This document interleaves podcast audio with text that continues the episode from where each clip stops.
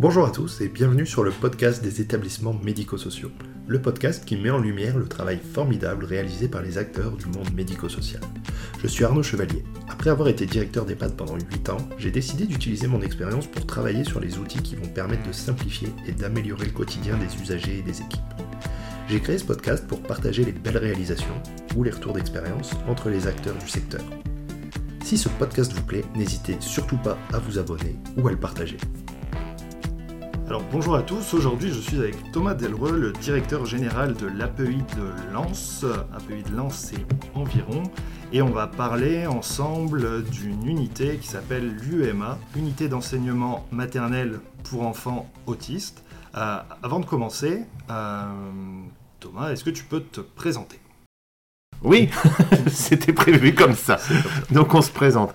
Euh, donc Thomas Delreux, je suis directeur général, donc euh, comme tu l'as dit, de la PUI de, de, Lens et environ, qui est une association euh, du mouvement qu'on appelle le mouvement parental, hein, c'est-à-dire c'est une association qui a été créée par des parents, créée il y a un peu plus de 60 ans, par des parents qui se sont rendus compte qu'il manquait de place.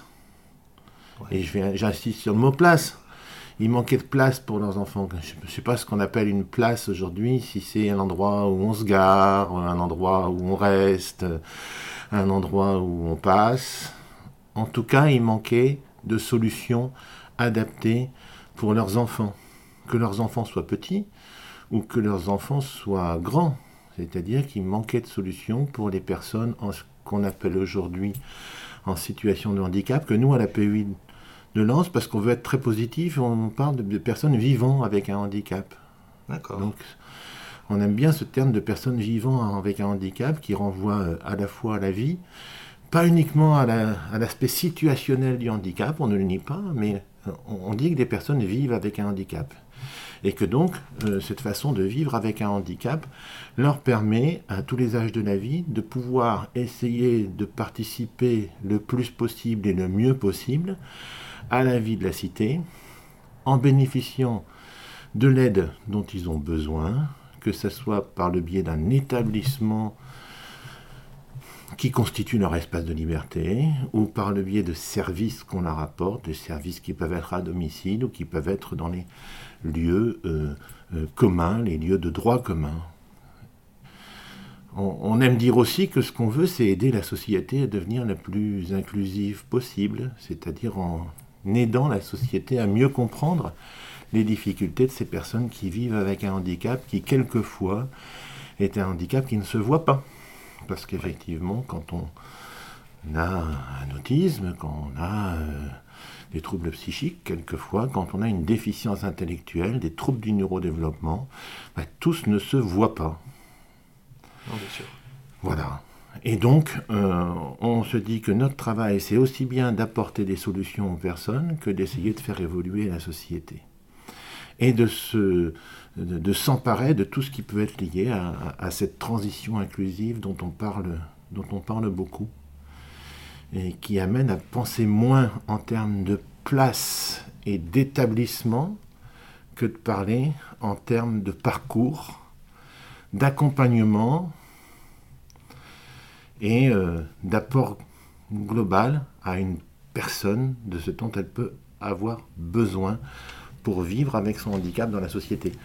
Alors forcément, euh, cette UEMA dont on, dont on va parler, c'est une, une, opportunité extraordinaire pour pouvoir apporter à des petits-enfants euh, le plateau technique, l'accompagnement, l'ensemble des sollicitations dont ils ont besoin pour pouvoir euh, être à l'école avec les autres. Et puis ça me touche l'école. On reviendra sur le VME après parce que euh, moi, mon métier, mon métier, mon premier métier, celui que j'ai choisi, euh, et j'avais à peine 18 ans quand je l'ai choisi, c'était d'être enseignant à l'époque, je vous ai parlé de l'association des associations parentales, du mouvement parental, mais il y a d'autres associations qui s'étaient constituées autour du manque de, place et de solutions pour les enfants en difficulté.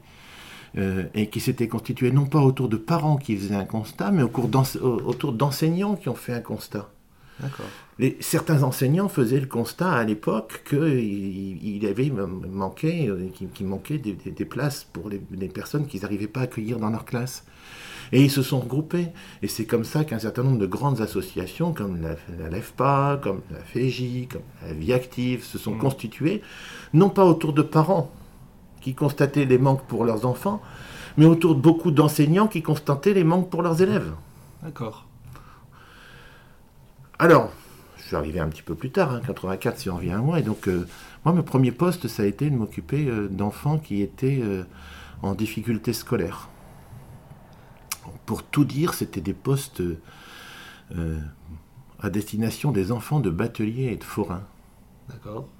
Il y a des écoles spéciales pour ces enfants de bateliers et de forains qui souvent se mettent à fréquenter l'école à l'âge de 6 ans quand ça devenait obligatoire, quand ça devient obligatoire, et donc ils chantaient toute l'école maternelle, parce que jusque 6 ans, ils restaient sur la péniche et eh oui. avec papa et maman. Et donc ils avaient euh, une façon euh, d'appréhender le monde qui était un petit peu différente des autres, de tous ceux qui avaient fait leurs expériences de psychomotrice, de tous ceux qui avaient l'expérience de la socialisation beaucoup plus tôt, de toute cette partie-là, ben, ils se retrouvaient à 6 ans et ils étaient confiés à des écoles de bateliers et de forains et dans laquelle on mettait des enseignants spécialisés. Alors à l'époque, je ne l'étais pas encore, mais des enseignants spécialisés qui étaient euh, des gens qui avaient peut-être tendance à essayer de euh, d'apporter des réponses pédagogiques à des enfants qui étaient un petit peu différents des autres et de ne pas euh, se être, je n'allais pas dire se contenter, ça serait pas bien pour, pour mes collègues enseignants, mais de, ne pas être devant une classe à, apporter du savoir. Il fallait mmh. passer par d'autres stades. Ça m'a donné le virus de ces enfants un petit peu différents, là d'intelligence normale, mais qui avaient eu un parcours un peu différent. Et puis, euh, très vite, j'ai passé ce qu'on appelle la spécialisation pour être enseignant spécialisé et m'occuper d'enfants avec euh, des, difficultés d'apprentissage. Et puis mon parcours professionnel a fait que très vite, je me suis retrouvé également avec des enfants qui avaient un, IMC, des infirmes moteurs cérébraux, parce que, parce que l'opportunité était poste dans l'éducation nationale avait fait que j'avais eu un poste proche de chez moi dans un IEM à Oupline un institut d'éducation motrice, et que euh, ben, j'ai découvert ce qu'était euh, l'enseignement spécialisé euh, avec des enfants très différents, avec des capacités d'apprentissage qui sont différentes, avec des besoins éducatifs particuliers, c'est comme ça qu'on les appelle, et pour lesquels il faut tout adapter. Il faut tout adapter parce que quand on a un rapport au corps, un rapport à l'extérieur qui est très différent des, autres, eh bien, on n'apprend pas forcément de la même façon que les autres.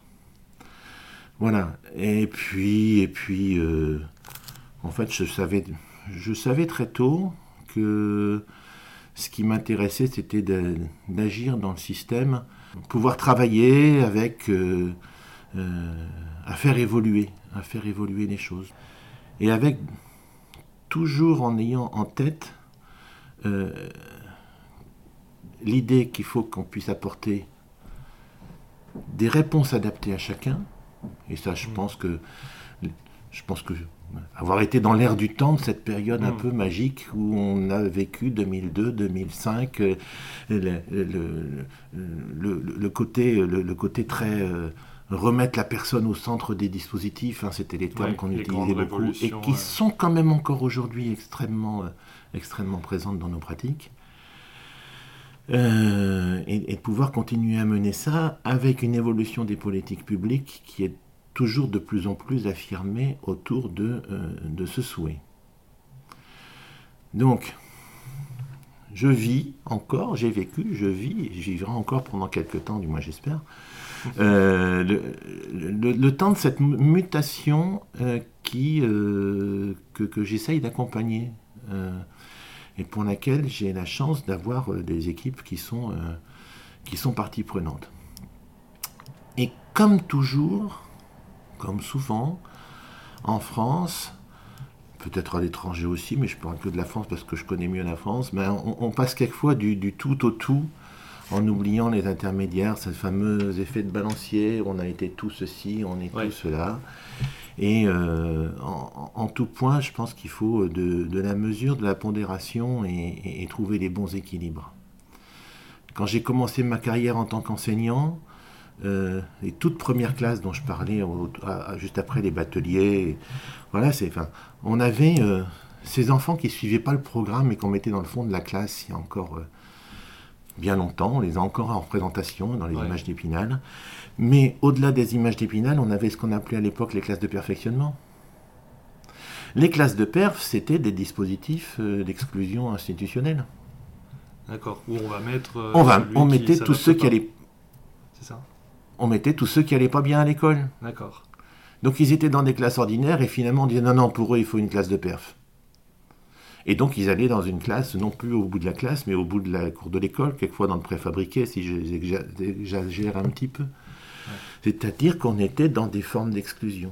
Puis un jour, euh, et puis un jour, euh, on a dit, ben on ne va plus faire des, des, classes de perfectionnement. C'était la révolution, hein. mais qu'est-ce qu'on allait faire de tous ces élèves qui ne suivent pas? Parce qu'on disait que tous ces élèves qui ne suivaient pas n'étaient pas forcément des élèves qui étaient avec un handicap. Et donc, on a fait euh, à cette époque-là des classes euh, d'intégration scolaire qu'on a pu appeler des, des CLIS à mhm. l'époque. Et puis, on s'est dit, ben non, mais euh, les classes d'intégration scolaire, ça veut dire qu'on y met des personnes qui relèvent ou qui relèvent pas du champ du handicap? Parce que c'est comme ça que ça se passait. On identifiait des personnes qui relevaient ou ne relevaient pas du champ du handicap. D'accord la question de rentrer dans les cases. il fallait rentrer dans les cases. Je participais à cette époque-là à des commissions qui s'appelaient les CCPE, les CCSD, dans lesquelles on n'entendait pas forcément toujours les parents, et même très rarement, et on se réunissait entre professionnels pour pouvoir dire, eh bien, euh, cet enfant relève ou ne relève pas de l'enseignement ordinaire. D'accord.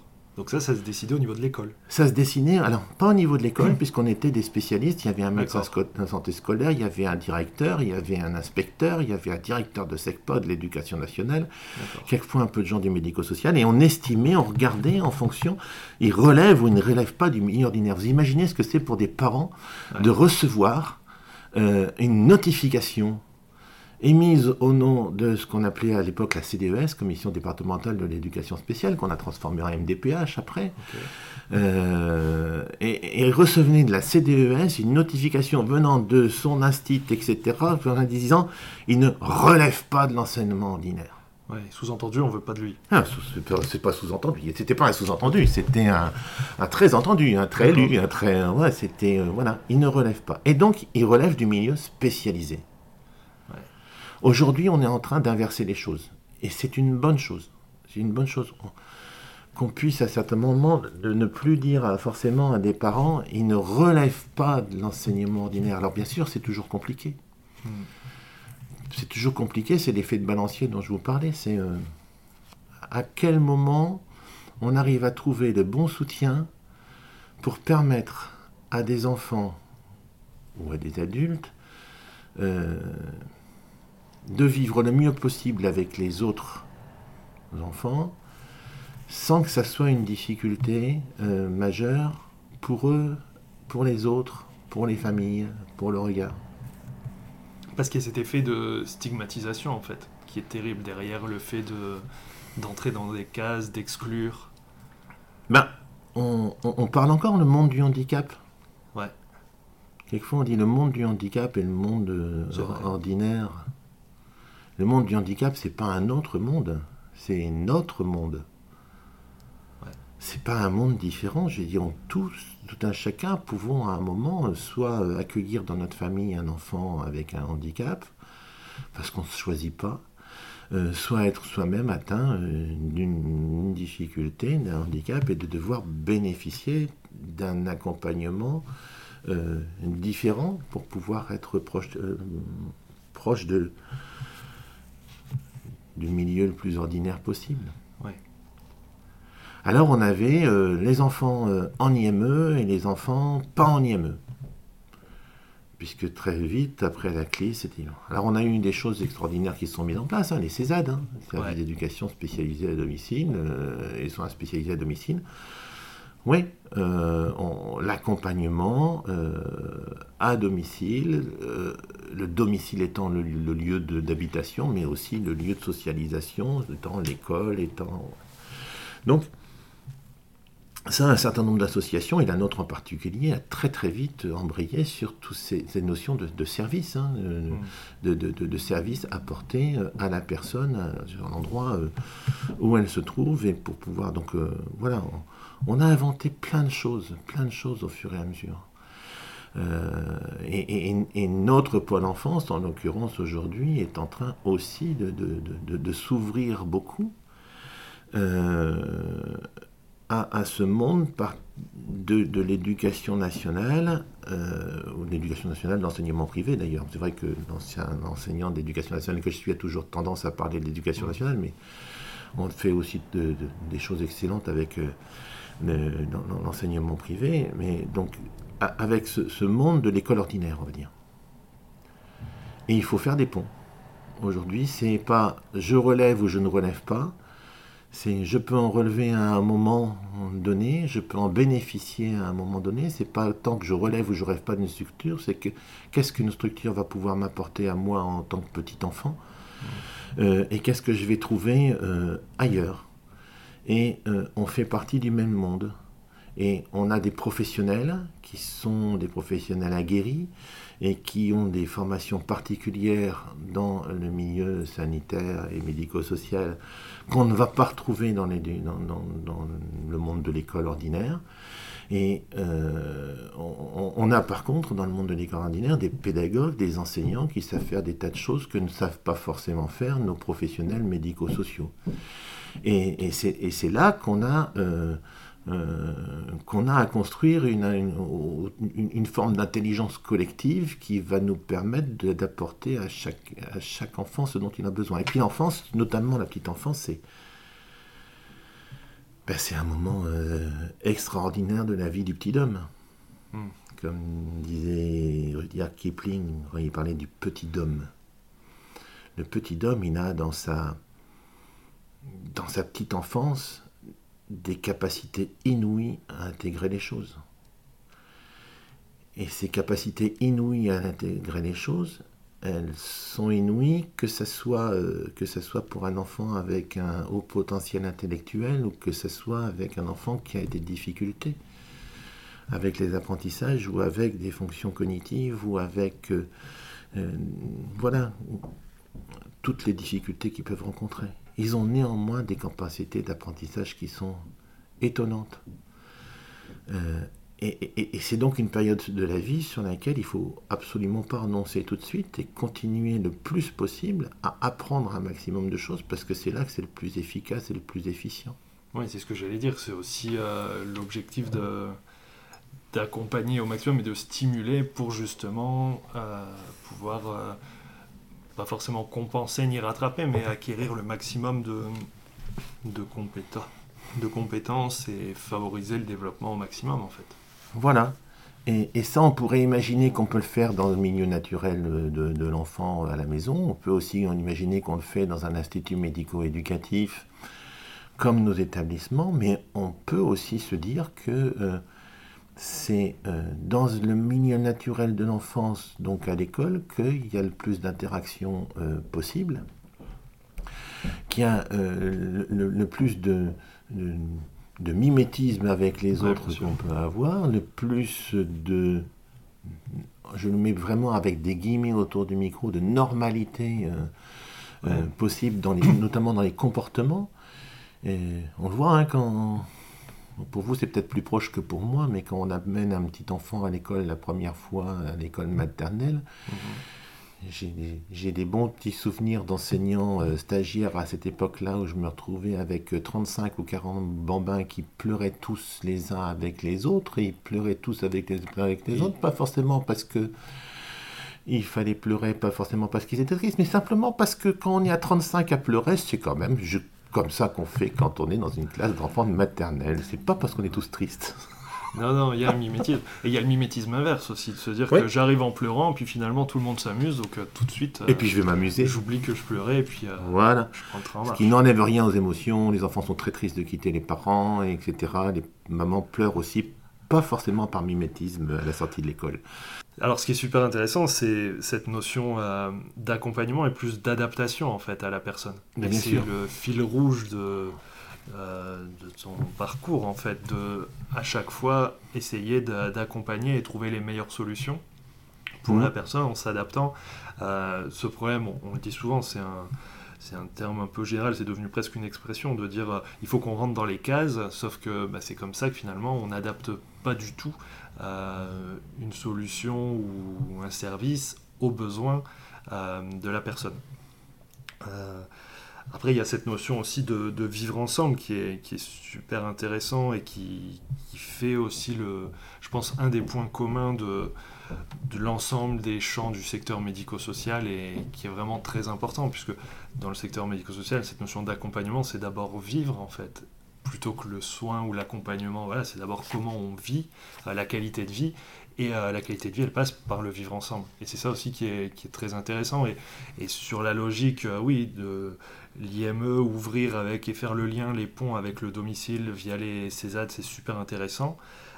et après, c'est de se dire, bah, en fait, si quand on est enfant, c'est normal, on va tous à l'école, c'est vrai que c'est pas normal que bah, certaines personnes, peu importe les raisons, en soit privé ou alors euh, en soit un peu exclu. Et du coup, euh, voilà, c'est vrai que c'est comment en fait au quotidien quand on est quand on travaille dans, ce domaine-là, comment on peut faire les liens, les ponts, c'est super intéressant. Et donc à l'API de Lens, pour revenir sur, enfin pour aller sur notre sujet aujourd'hui, avant de reprendre la dimension d'école inclusive, d'inclusion, euh, vous avez mis en place une, UEMA euh, en septembre. Est-ce qu'on peut euh, rapidement peut-être refaire un, point, une petite présentation de l'UEMA Qu'est-ce que c'est Comment ça marche dans les grandes lignes Quelle orientation politique il va y avoir derrière? Ah ben, L'orientation politique, euh, elle est, elle est, très claire. Elle est dans le cadre des stratégies autour, du plan autisme et euh, par la reconnaissance des besoins que peuvent avoir des petits-enfants d'un accompagnement précoce euh, important et, de qualité, spécialisé et, et expert très rapidement dans un milieu qui soit celui dont je parlais tout à l'heure, qui est le milieu de, vie ordinaire des petits-enfants, c'est-à-dire l'école maternelle. UMA, unité d'enseignement maternel pour autistes. Ouais. C'est clair.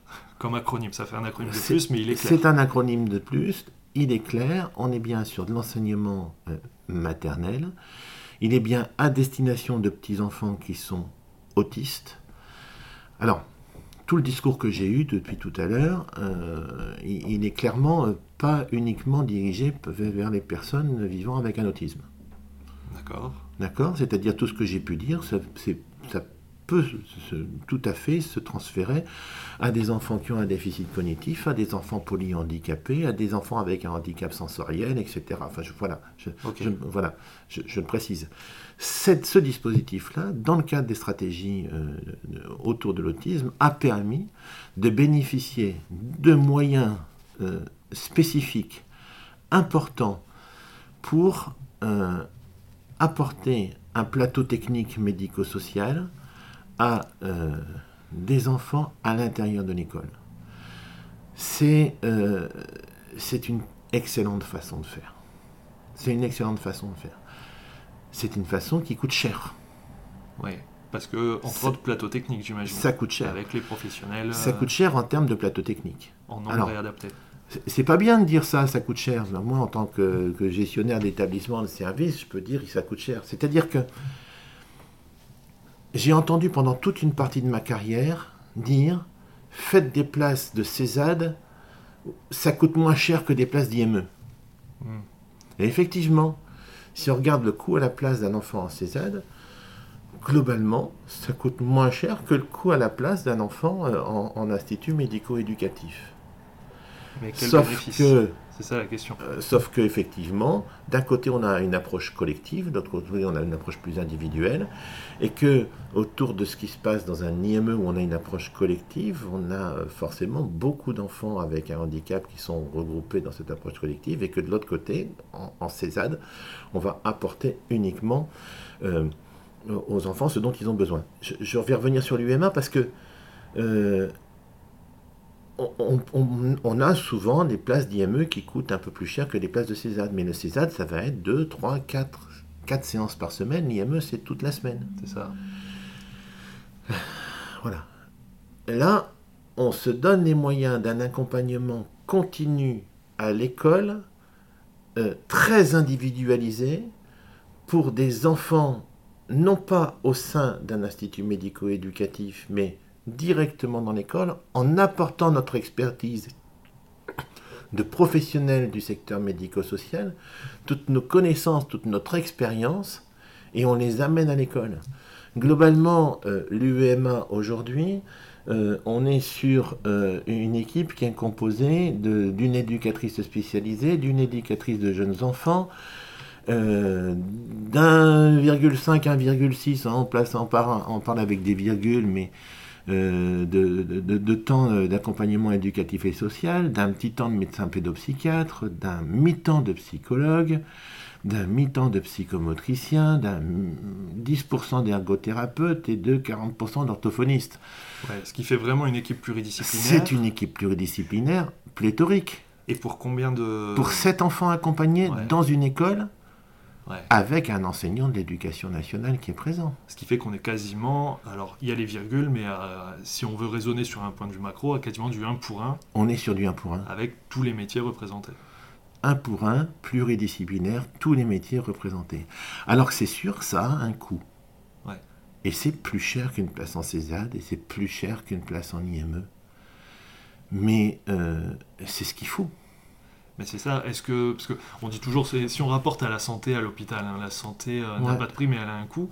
Et est-ce que souvent, essayer de euh, tirer sur la corde, on le voit en ce moment, on va pas parler Covid, mais c'est un peu cette idée-là de l'hôpital, se dire à un moment on va faire du moins cher, mais est-ce qu'à la fin on risque pas de le payer très cher? Et c'est un peu cette logique-là, en fait, avec l'UMA. Ok, est-ce que c'est pas une forme d'investissement pour se dire qu'après, dans l'accompagnement et la qualité de vie, où là, est-ce qu'on peut estimer le prix, le coût? Ça m'étonnerait. Mais ne serait-ce que l'accompagnement qui viendra plus tard se fera dans des meilleures conditions euh, grâce à, ce, à ces moyens qui vont être mis plus tôt à un moment plus pertinent, en fait, à un moment où ça a encore plus d'impact. Alors, deux, deux choses. Effectivement, s'il y a un moment dans la vie d'un enfant où il faut qu'on mette le paquet, Ouais. comme on dit, euh, il faut que c'est à ce moment-là. C'est au moment de l'explosion du langage, des apprentissages, etc. Et je ne veux pas entrer forcément dans une question autour du coût de, de- et de la comparaison, parce que euh, on a, on a des, des personnes, des enfants qui vivent avec un handicap et qui ont besoin de beaucoup d'accompagnement toute leur vie, etc. Euh, donc il ne faut pas forcément rentrer dans euh, qu'est-ce qui est efficace, qu'est-ce qui n'est pas efficace. J'en sais rien. Ce je- Hmm. dont je suis persuadé, c'est qu'à à ce moment-là, il faut se donner toutes les chances parce que c'est la petite enfance, c'est le moment de l'explosion. Qui va être déterminant pour choses, la et suite. ça on peut être dit, euh, déterminant tout à fait pour la ouais. suite et que c'est un pari et que c'est un pari qui est intelligent euh, qui a été fait. Après, je ne veux pas me mettre à la, à la situation, de- enfin, en position de parents qui vont écouter le podcast, ils vont, ah, mais ils parlent que d'argent. Non, non, non, je ne parle pas d'argent. Je dis, Ouais. on se donne les moyens de pouvoir faire quelque chose d'extraordinaire avec ces enfants-là en milieu, en, en- en milieu ordinaire. Ça nécessite quoi? Ça nécessite d'abord que les budgets, ils ont été mis en place et c'est une excellente chose. Euh, ça nécessite aussi qu'il y ait des collaborations internes au, sein de l'équipe pluridisciplinaire. On ne travaille pas à sept euh, personnels médico-sociaux dans une, euh, une classe de l'éducation nationale sans être bien au clair sur tout ce qu'on va faire à sept avec, sept petits-enfants. Il faut qu'on ait une, une, une excellente qualité de communication au sein d'équipe. Il faut aussi une bonne communication avec l'enseignante. Hmm. L'enseignante, dans une UEMA, c'est elle qui est la coordinatrice de l'UEMA. Et ça, c'est en termes de culture, pour nous, euh, dans le monde du handicap, euh, c'est hein, euh, c'est pas pareil que le monde de l'éducation nationale. Euh, il faut que d'un seul coup, le médico-social se mette au service de l'éducation nationale. Et comme on n'a pas toujours eu l'habitude de ces collaborations-là, Ouais. Bah, l'IME, c'est un peu l'inverse en fait. À l'IME, c'est complètement l'inverse. À l'IME, on a un enseignant qui vient dans l'établissement. Là, on est euh, sur le terrain de l'éducation nationale. Et, euh, et, et, et, moi, je sais que quand, quand, tout jeune enseignant, je vous le disais tout à l'heure, on m'avait appris les rudiments de ce que c'était qu'un maître dans sa classe. Le maître, c'est le seul maître à bord. Hein. C'est ouais. très clair. Hein. Euh, je ne vous raconte pas ce qu'on nous disait à l'époque, mais c'était... Euh, voilà, le maître, c'était le maître d'école, de la classe. C'était le, oui, c'était son entre guillemets son titre. Ça a un peu évolué. C'était son titre, mais c'était sa fonction aussi, c'était d'être ouais. le maître. Et, et, et nous, médico-social, on n'a pas fonctionné comme ça. Et voilà, donc on a une forme d'acculturation à faire pour réussir à bien travailler ensemble, surtout quand on est sept du médico-social avec un enseignant dans une classe. Ouais. Mais dans une école, c'est-à-dire que la bonne communication qu'il faut dans, au sein de l'équipe pluridisciplinaire et avec l'enseignante, il faut qu'elle se rentre dans un système qui est un système de l'éducation nationale, où, voilà, mais que, qu'on connaît quelquefois pas toujours très bien, avec des, des, une directrice d'école, avec des collègues qui sont enseignants, avec euh, un inspecteur, euh, ouais. avec un directeur académique par au-dessus, un inspecteur spécialisé. Et ça, ça nous oblige à mieux, à mieux nous connaître, ouais. à, à, à mieux percevoir les attentes des uns et des autres. Euh, il y a eu des études qui ont été menées autour des différentes UEMA euh, qui, ont, euh, qui, qui, ont, qui ont Parce qu'il faut rappeler que c'est récent les UEMA. Oui. Les oui. premières ont quelques Quel, années. Quelques années, quelques années tout de plus. À... Et, et, les premières études, je pense que c'est le CRAI de Champagne qui avait euh, mis, mais peut-être que je me trompe, mais euh, voilà, il y a des études autour des UMA qui disent que là, là où c'est le plus compliqué, c'est la relation entre l'éducation nationale et le médico-social. Ouais, mais c'est, enfin, c'est toujours ça qui est compliqué, non? De toute façon, c'est comment on oui. travaille en équipe et comment on échange. Après, oui. quand on vient en plus de milieux différents avec une culture peut-être un petit peu différente, c'est là où il va y avoir, euh, et, et puis des petits accros. On ne et... dépend pas de la même hiérarchie, on n'a ouais. pas les mêmes horaires, on n'a pas les mêmes ah oui. salaires on n'a pas euh, voilà. Oui, il y a tout pour que ce soit, enfin, et beaucoup de choses pour que ce soit compliqué quand même. C'est un petit peu compliqué et, et, en même temps, je pense pouvoir dire, euh, pour en avoir discuté à plusieurs reprises et souvent, et avec la directrice du pôle et avec l'inspecteur de la circonscription, que euh, l'expérience qu'on mène depuis le mois de septembre fonctionne bien avec ouais. des comités de pilotage, avec euh, des temps de rencontre, avec euh, des temps d'échange de, euh, qui sont mis en place, avec des formations communes qui ont été mises en place autour de l'autisme pour mettre tout le monde à jour. Et on a pu travailler avec le Centre Ressources Autisme de Hauts-de-France autour de la mise en place de formations, de débriefs, de temps d'analyse de pratique, qui, qui, permettent de mettre de l'huile dans les rouages. Ouais, qui semblent même indispensables au, au, au, bon fonctionnement, mais surtout à la mise en route. Ouais. Est-ce que dans le cahier des charges, est-ce que l'ARS avait oui. orienté là-dessus et posé un peu les prérequis en disant attention euh, Oui, je pense. Enfin, on, on, vous aviez été prévenu. On, on, nous avait dit, on nous avait dit. Alors, euh, on nous avait pas dit faites attention. Euh, ouais. C'est euh, qu'est-ce que vous avez prévu comme formation D'accord. Hein un... Alors, tout ça, c'est pour que les enfants et, et, les familles euh, s'y retrouvent.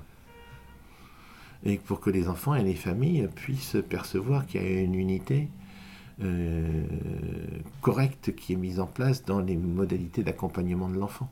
Oui, ce qui est super important, ne serait-ce que pour rassurer euh, du bon accompagnement, c'est voir aussi cette forme d'unité. Euh, si on se dit, ben voilà, s'ils ne savent pas se parler, ils ne savent pas s'entendre, comment ça doit se passer, comment ils peuvent mmh. bien faire le job. Et puis, il y a ce qu'on apporte comme euh, expertise professionnelle à l'intérieur d'une école.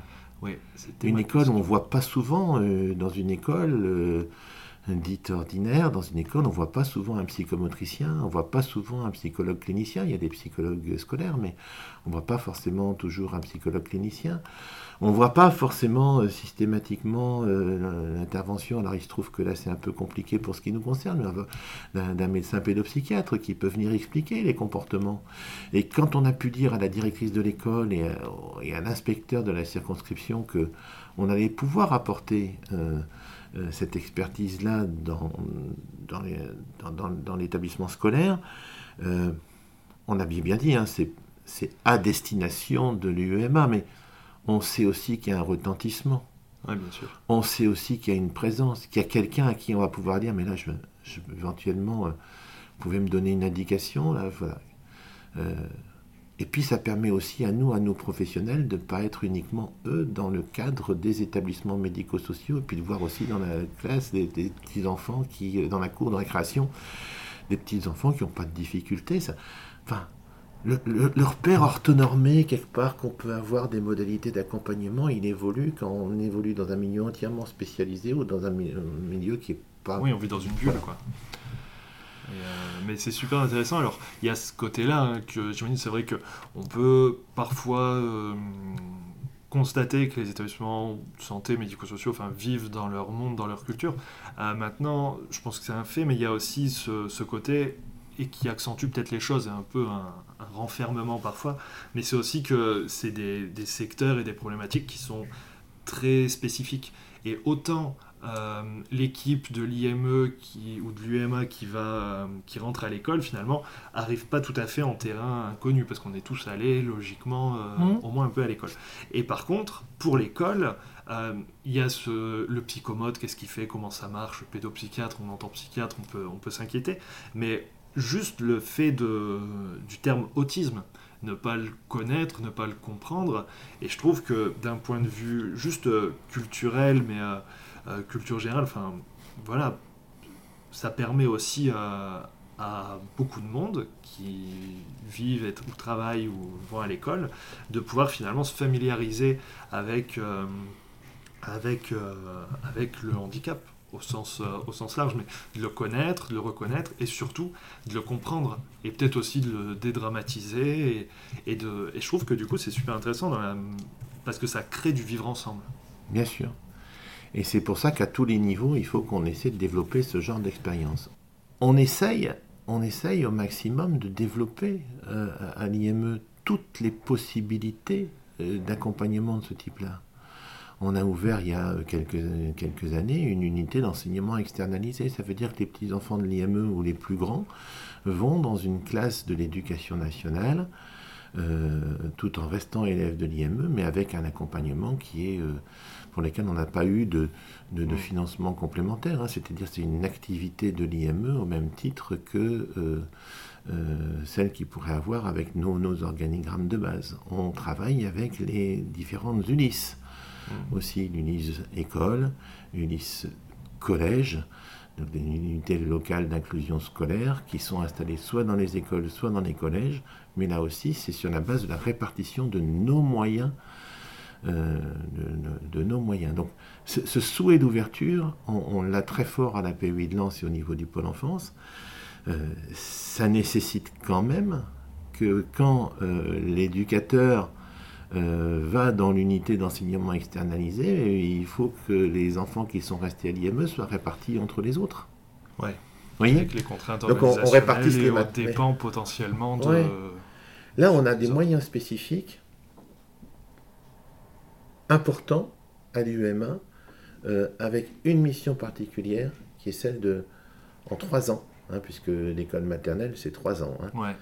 Euh, trois à six ans. Euh, en trois ans, essayer d'apporter le maximum pour pouvoir trouver à ces enfants soit euh, un accompagnement qui leur permette soit un retour euh, en milieu ordinaire avec les dispositifs d'accompagnement spécifiques de l'éducation nationale, soit une orientation vers un, institut médico-éducatif ou voilà, soit la poursuite d'une scolarité dans des dispositifs spécifiques, mais qui ne sont pas encore très fréquents, de type euh, unité d'enseignement externalisée pour autistes, U2EA, qui euh, vont fleurir aussi euh, progressivement. Ça- Ça nécessite un vrai investissement. Euh, et, tout ce qu'on espère, c'est que cet investissement il pourra continuer à être porté. Euh, Oui, parce que là, on a un plan autisme. Et en général, quand il y a un plan, il se passe des choses. Déjà, est-ce qu'on peut s'assurer, est-ce que là, la, la pérennisation du système, elle est garantie au-delà Oui. du plan? Puisqu'on est bien sur euh, de l'appel à projet ARS, donc c'est plus de l'expérimentation. sauf, sauf à montrer que ça ne serait pas utile. Oui, bien sûr. Hein, C'est-à-dire que si on se rendait compte que ben, il n'y avait pas de postulants euh, pour cette euh, unité d'enseignement maternel ou qu'elle Oui. était un endroit ou que voilà. Enfin, ou que ça marche pas, quoi. ou, que ça marche pas. Oui, alors que ça marche pas. que ça prenne ça serait un petit peu de la faute de l'opérateur si ça marchait pas des opérateurs, que ça prenne pas. Mais sauf à imaginer que c'est pas utile. Ouais, mais tant que c'est utile, je pense qu'on on a la garantie de la pérennité de, du, financement. Par contre, on va financer pour toujours cette classe du oui, pour les petits-enfants. Par contre, c'est la suite. les enfants qui sont rentrés là, qu'est-ce qu'on fait après? La suite. Les enfants qui sont rentrés là, on fait, on, fait quoi avec eux après hein? C'est, On se donne des moyens, euh, voilà. Je ne dis pas qu'il n'y a pas d'autres moyens après, mais on se donne des moyens très particuliers. pas forcément bien clair, puisque l'expérimentation, enfin, voilà. au-delà de l'expérimentation, pour l'instant, c'est un projet pour, euh, en gros, la maternelle. Quoi. Oui, et à un moment où il y a finalement assez peu de différentiel entre les enfants. Ouais. C'est-à-dire que on, se heurte quelquefois en termes d'inclusion euh, au différentiel effectif qui va euh, être euh, exister entre les enfants même d'un même âge. Vous savez que le principe dans l'éducation nationale et voilà, le, le principe c'est l'inclusion dans la classe d'âge. Ouais. Hein, c'est-à-dire qu'on fait une inclusion avec les enfants. C'est un excellent principe. Pour autant, quelquefois, euh, notamment dans le cadre des troubles cognitifs et, du retard mental, des, déficiences intellectuelles, etc., on a euh, le même âge physique et pourtant euh, des, des, difficultés entre, alors on va dire à l'adolescence hein, en mmh. particulier, ça va quelquefois être un petit peu compliqué au moment de l'adolescence. Euh, de voir un différentiel qui s'accroît de façon importante aussi. Euh, un enfant avec une déficience intellectuelle euh, assez avancée va pas forcément avoir les mêmes préoccupations, les mêmes voilà, les mêmes attraits et, et, la, même appétence intellectuelle que, que quelqu'un qui n'en a pas. Et puis, euh, autant entre 2, 3, 4, 5, 6 ans, euh, il y a des choses qui se passent où on a, retrouve des formes d'homogénéité assez possibles à mettre en œuvre. Autant, quelquefois, ça peut être un petit peu compliqué par la suite. Pas impossible. Dans le domaine de l'autisme, c'est pas forcément aussi vrai d'ailleurs que dans le cadre de la déficience intellectuelle. D'accord. J'aurais tendance à penser qu'il peut y avoir plus de champs et plus de, ouais, plus de chance sur, euh, plus sur l'autisme en disant qu'il peut y avoir plusieurs formes, plus de formes que de ah, formes de handicap. Je sais pas oui, il y, a des formes très différentes. Il n'y a pas un seul autisme, il y a des tas de formes d'autisme, mais effectivement, la difficulté à entrer en relation avec le monde extérieur et à pouvoir gérer euh, le, rapport, le rapport au monde euh, peut peut-être plus facilement se, se, résoudre euh, ou, s'atténuer euh, avec l'avancée en âge et euh, la question la, question intellectuelle de l'accès à l'abstraction, à la conceptualisation, etc., sera peut-être moins, moins une difficulté pour certains enfants avec autisme. Après, il n'y a pas de généralité. ce que je veux dire, c'est qu'effectivement, au moment de la petite enfance et vraiment jusque allez, 6, 8, 10 ans, on, arrive vraiment à trouver des homogénéités hmm. entre les publics qui sont peut-être plus faciles et sur lesquels c'est plus, voilà, plus facile. La question du regard aussi. Hein. Euh, je pense que les, petits enfants qui habitent, qui, apprennent à, vivre ensemble très tôt, euh, vont avoir une plus grande tolérance et euh, une, meilleure, une meilleure connaissance de l'autre. Et puis, ben, finalement, ça ne se reprendra pas. c'est peut-être plus compliqué quelquefois à l'adolescence c'est plus difficile. Mais si on, a, si, on est, si on avait toujours vécu ensemble, je pense qu'il n'y a plus de problème. Il y a moins de problèmes. Veux dire, voilà, il n'y a pas ce entre guillemets ce choc à un moment de se dire mince qu'est-ce qui se ça passe y est, on a mis un, ça y est on a mis un handicapé dans ma classe euh, etc euh, qui peut avoir euh, voilà ou les parents d'ailleurs. Alors c'est aussi une histoire de parents tout ça hein. on a pas on a beaucoup parlé des professionnels on a beaucoup parlé des, des enfants mais il faut aussi parler des familles hein, et, et, des familles qui ont euh, assez rapidement à l'école Jules Verne pris l'habitude de savoir qu'il y avait des enfants avec un handicap ou des enfants autisme qui côtoyaient euh, leurs enfants dans la cour de récréation. Et ça n'a pas forcément fait peur et ça n'a pas forcément inquiété et ça n'a pas forcément été voilà, je veux dire que je pense que la bienveillance de la directrice de l'école, la bienveillance de l'ensemble des collègues de l'école, ont fait que il n'y a pas eu de il a pas il a, pas eu de craintes qui nous sont montées de la part des familles des autres enfants de l'école. Et puis au contraire je pense même qu'il y a eu il y, a, des contacts entre les parents. Mm. et que ça ça leur fait du bien aux parents. Ouais, j'imagine bah, ça peut ouais ça peut paraître euh, euh, je sais pas si, enfin, j'ai pas, pas le mot pour dire, mais c'est vrai que juste le principe de pouvoir aller conduire, aller rechercher ses enfants à l'école, mais l'école euh, de la ville, du mmh. village, mmh. finalement comme ses voisins, c'est ouais, ça permet de, je sais pas si ça peut, voilà, si on peut se sentir stigmatisé, de finalement devoir aller sur euh, sur l'autre école, sur l'IME où bon bah voilà, nous c'est pas c'est pas pareil, on va. C'est pas pareil, il y a un ramassage, il y a ceci, il y a cela, et on peut pas aller chercher à midi. Euh, ouais, et puis entre guillemets c'est pas c'est pas vraiment l'école, c'est une autre forme d'école en fait, même mmh. si euh, et de se dire bon bah voilà, est-ce qu'à un moment c'est pas aussi rassurant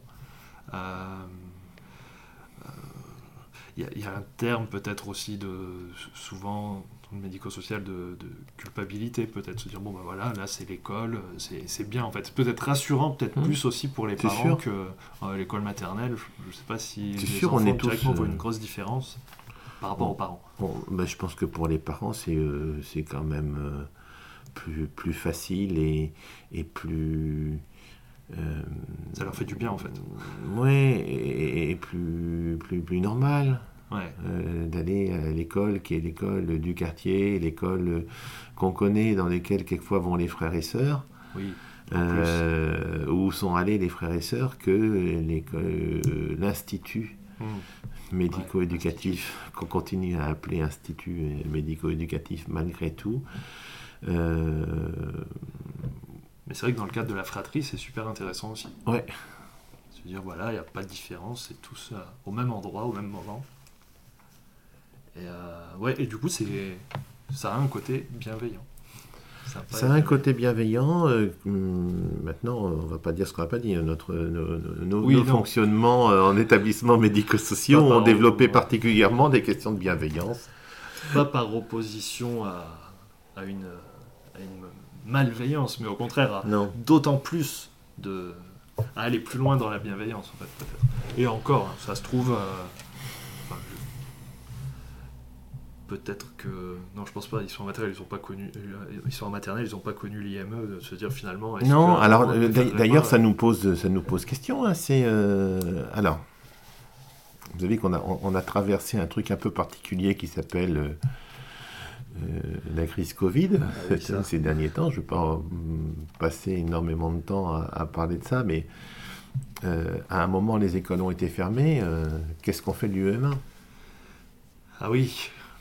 Alors du coup, qu'est-ce que vous avez hein? Qu'est-ce qu'on fait de l'UEM1 bah, Parce que malgré tout, on a quand même sept personnels qui sont là. Ouais. Et nous, on n'a pas fermé, forcément, puisque on a euh, on n'a pas formé par, euh, à chaque fois que les établissements médico-sociaux devaient rester ouverts. Donc, euh, qu'est-ce qu'on fait de nos professionnels? On les, on les remet et puis ils s'en occupent pas. Non, ben non on a, travaillé avec les familles, on a travaillé sur le domicile, on a travaillé et puis on a, on a expliqué aux familles qu'on pouvait accueillir les enfants de, de l'UEMA à l'intérieur de, de l'IME, puisqu'il n'est pas finalement très très loin. Et c'est là que ça devient aussi intéressant. Ça devient intéressant parce que notre IME, il devient une forme de ressource du territoire. Et moi, je rêve en termes d'inclusion qu'un IME soit une ressource du territoire au même titre qu'une école est une ressource du territoire et qu'on puisse justement faire des passerelles. L'inclusion, c'est peut-être pas forcément que euh, avoir des enfants avec un handicap à l'école euh, ordinaire, c'est peut-être aussi avoir de temps en temps des passages d'enfants de l'école ordinaire vers un service de hmm. type IME parce qu'il a des difficultés. Alors je ne parle pas parce qu'il y, y, a des difficultés. Et, ce qui me semble très intéressant dans tout ce qu'on est en train de vivre en ce moment, c'est le développement de cette porosité justement.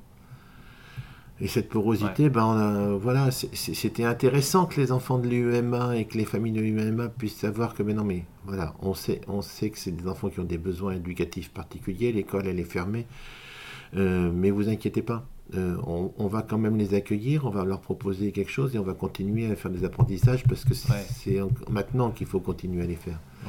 Et, on les a accueillis et les familles ont trouvé ça bien. Et ils sont retournés à l'UEMA ensuite. Et puis voilà. Et c'était pas c'était pas un de nos objectifs, mais, mais c'est un état de fait qui fait qu'on on, on, crée des passerelles, on crée des liens, on, non, c'est important parce que finalement, euh, souvent les établissements médico-sociaux sont victimes de, pas mal de, préjugés d'une certaine manière parce qu'on les connaît pas. Et le fait d'aller à l'IME quelques semaines, le temps des vacances ou de la fermeture euh, de l'école, ben, c'est un moyen aussi d'y aller en se disant on va découvrir, c'est temporaire, et puis d'en sortir avec une vision positive en fait. Et de se dire, bah, en fait, euh, ok, on pouvait avoir des préjugés, avoir un petit peu peur, mais en fait c'est vachement bien. Et du coup, si jamais euh, bah, dans le parcours euh, on, doit y retourner, euh, bah, finalement on y va en, connaissant plus son fonctionnement et voilà, sans, en le vivant mieux en fait. Mais, vous savez, pour avoir dirigé longtemps un établissement de secteur enfance et accompagné plein de parents, j'ai souvent eu des parents qui venaient avec une appréhension et qui, une fois qu'ils étaient dans l'établissement, trouvaient que c'était vraiment un lieu qui souvent est beau, chatoyant, euh, adapté, avec plein de monde pour s'occuper des enfants. Euh, euh, voilà. Et en soi, souvent rencontrer des parents qui étaient contents que leur enfant soit accompagné par un, établissement, tout en ayant, comme, comme vous le disiez, à la fois une satisfaction d'un accompagnement de qualité qui corresponde aux besoins, et en même temps un renoncement à, euh, à, une forme de vie plus ordinaire, à une scolarisation plus ordinaire, etc. Euh, et, et, c'est en ça qu'il faut que nous, on travaille beaucoup plus, alors on y travaille, hein, sur la notion de dispositif. Arrêtez de penser institut médico-éducatif, service d'éducation et soins spécialisés à domicile. Il faut que nos projets nos projets d'établissement, mais nos projets associatifs, hein, vous pouvez repartir avec un exemplaire de notre projet mmh. associatif, mais que nos, ou le retrouver sur notre site internet, mais nos projets associatifs, nos projets d'établissement doivent aller vers de plus en plus euh, d'inclusion et pouvoir permettre des allers-retours. Ouais. Quelquefois c'est possible, quelquefois c'est pas possible. Je ne dis pas qu'il faut des allers-retours pour, tout le monde tout le temps, mais euh, ce que je vous dis pour le secteur enfance, je pense aussi pour le secteur adulte. On parle beaucoup aujourd'hui d'habitat, euh, d'habitat inclusif. Il faudrait faire une deuxième interview, mais euh, autour de la question de l'habitat inclusif, c'est la même chose.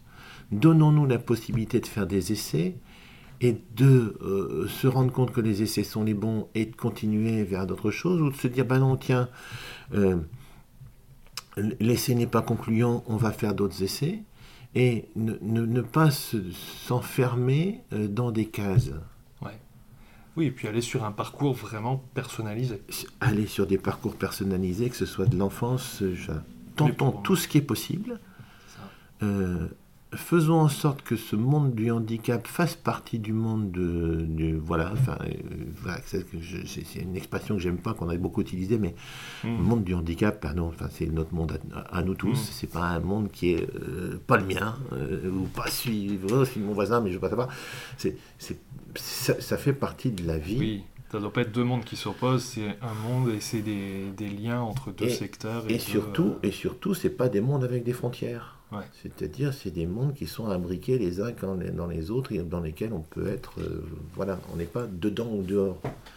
Et euh, euh, je pense que c'est tout ce qu'on essaye de, mener actuellement avec notre association, sans jamais nier que nos établissements ont été créés en fonction des besoins euh, repérés à un moment donné et que nos établissements sont, je vais reprendre des paroles de mon président parce qu'elles sont extrêmement importantes dans notre construction de, de, de réponse pour, en, tant que professionnel, c'est nos établissements sont des espaces de liberté.